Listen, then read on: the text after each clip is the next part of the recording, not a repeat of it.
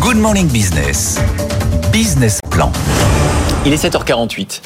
Notre invité, c'est Benoît Biteau, député écologiste européen. Bonjour. Bonjour, paysan aussi d'ailleurs. Et paysan, à quelques heures de la présentation par euh, Europe Écologie Les Verts de, de, des propositions pour euh, une agriculture des gens et du vivant. Jean-Marc Daniel est avec nous. Normalement, il était là pour l'édito, mais mmh. c'est tellement intéressant votre échange euh, à venir que on va un peu mixer les deux. C'est-à-dire que on va d'abord parler de votre vision de l'agriculture de demain. Évidemment, on est en pleine actualité. Mhm. Il y a eu des promesses du gouvernement. Depuis 48 heures, les agriculteurs se demandent si ils n'ont pas été dupés mhm. et ils veulent qu'on passe des paroles aux actes. Euh, vous, justement, vous proposez un plan de développement de l'agriculture différent, alternatif Lequel? Alors, déjà, replacer les choses dans le contexte. Euh, on, fait ces propositions à l'approche des propositions du gouvernement de la loi d'orientation agricole, qui est quand même un document important, des orientations importantes qu'on doit donner sur le sujet de l'agriculture, dans un contexte que vous connaissez, qui est celui euh, de la colère, moi je dirais de la détresse euh, des agriculteurs.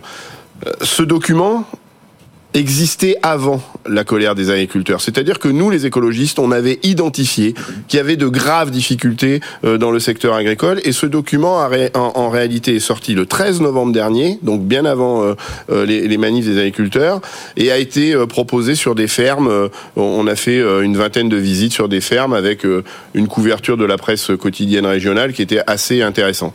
Ce que nous proposons, c'est d'abord partager le constat. Et sur le constat, on, peut être hmm. tous d'accord. L'agriculture culture est en difficulté, il y a une difficulté de revenus, une difficulté de renouvellement des générations. Ce qui est sûr, c'est qu'elle ne, elle ne euh, rémunère pas suffisamment les agriculteurs. Exactement.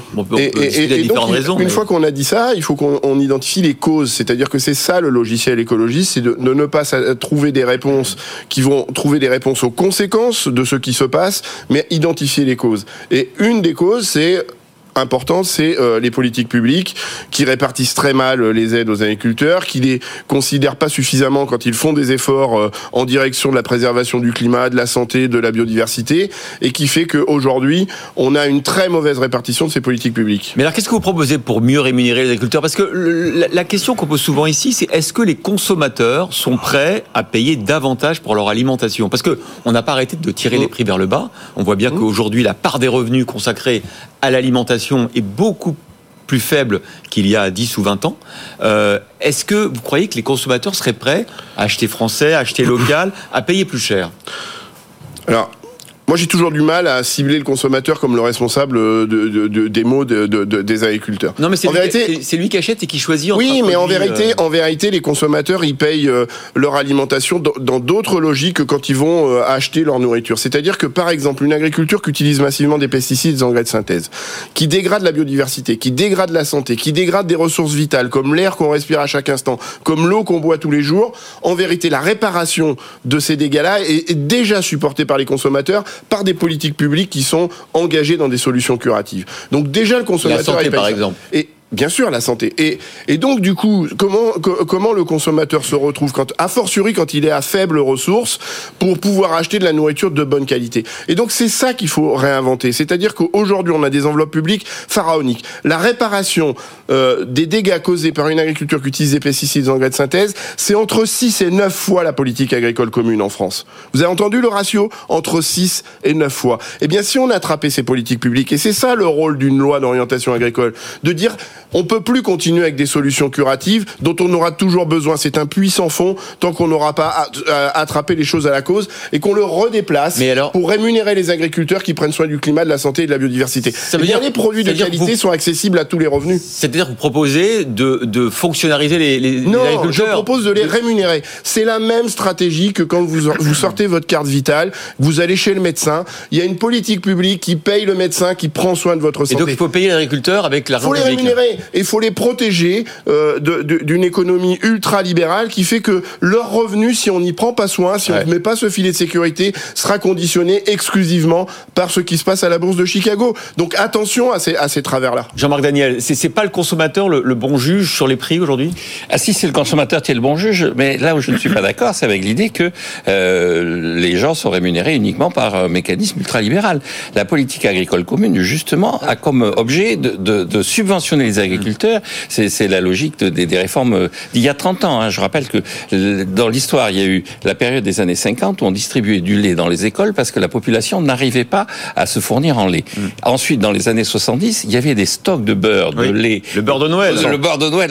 Parce que la politique qui avait consisté à asseoir la rémunération des agriculteurs sur des prix élevés et sur, protectionnisme, mm. sur des, et sur le protectionnisme avait conduit à une surproduction systématique. Mm. Et maintenant, des stocks importants. Il a des, raison. Des stocks importants. Et donc, les réformes McCharry en 1992 avaient comme objectif de transformer l'agriculture en ce que, ce que disait de, des agriculteurs et des jardiniers. C'est-à-dire des gens qui, et donc là je vous rejoins, qui prennent soin de la nature. Mais comment on les rémunère, le, le, soin qu'ils portent à la nature Et donc c'est toute la stratégie de la politique agricole commune, c'est la stratégie de F2F, c'est-à-dire de dire vous allez être, vous avez des prix, c'est le marché qui va le déterminer, et votre travail de jardinier va être reconnu et rémunéré. Pas, apparemment, on ne fait pas ce, cette rémunération. Alors, vous avez raison, l'objectif de la politique agricole commune, en particulier quand elle a été réformée en 92, c'était de venir en soutien mm. du revenu des agriculteurs dans une logique où on, versait l'agriculture dans les accords de l'Organisation mondiale du commerce et donc il fallait compenser les écarts de revenus liés euh, à l'obligation de vendre les produits agricoles au cours mondial. Sauf que où ça va plus, et c'est pour ça qu'on a une dérive depuis 30 ans,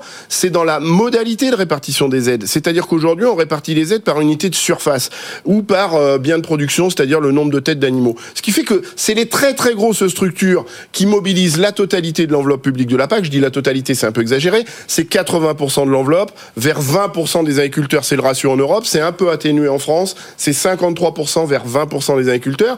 Mais c'est cette mauvaise répartition qui fait que la grande majorité des agriculteurs ne, s'y retrouve pas dans la répartition de cette politique publique qui, vous avez raison, visait à, stabiliser le revenu des agriculteurs. Jean-Marc. Oui, non, je, suis prêt à rejoindre le fait qu'il ah. y a une répartition qui est aberrante. l'alliance ce matin. Oui, non, non. à un moment donné, quand le Royaume-Uni était dans le dans l'Union européenne, on mettait en avant que le principal bénéficiaire de la PAC c'était la reine d'Angleterre hmm. et que le deuxième. Elle est toujours bénéficiaire parce qu'elle a des propriétés en dehors du oh, Royaume-Uni. Elle, elle, gagne beaucoup moins et que parmi les autres grands bénéficiaires il y avait euh, la, la, la, principauté de Monaco, parce que là aussi, les, les, Grimaldi sont propriétaires de beaucoup de terrains en, en France.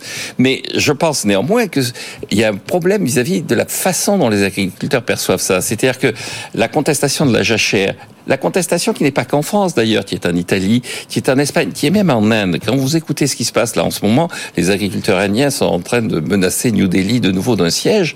Ils disent, nous, on ne veut pas être considérés comme... Des assistés. Des assistés. Nous, on a un métier noble. Nous, on produit, nous, on nourrit la population. Mmh. Et donc, ce problème de euh, d'assistanat, cette incapacité, à mon avis, pour l'instant, qui est une incapacité culturelle, mais vers laquelle les agriculteurs, je pense, sont assez naturellement prêts à aller, cette incapacité capacité à se considérer comme des jardiniers, pour reprendre l'expression de Machary, c'est le problème. C'est-à-dire, le vrai problème, à mon avis, c'est encore de considérer que, et, la réponse des pouvoirs publics là-dessus, c'est qu'avec de l'argent, on résout les problèmes. C'est aussi avec une vision de ce que l'on est, de ce que l'on fait, qu'on résout des problèmes.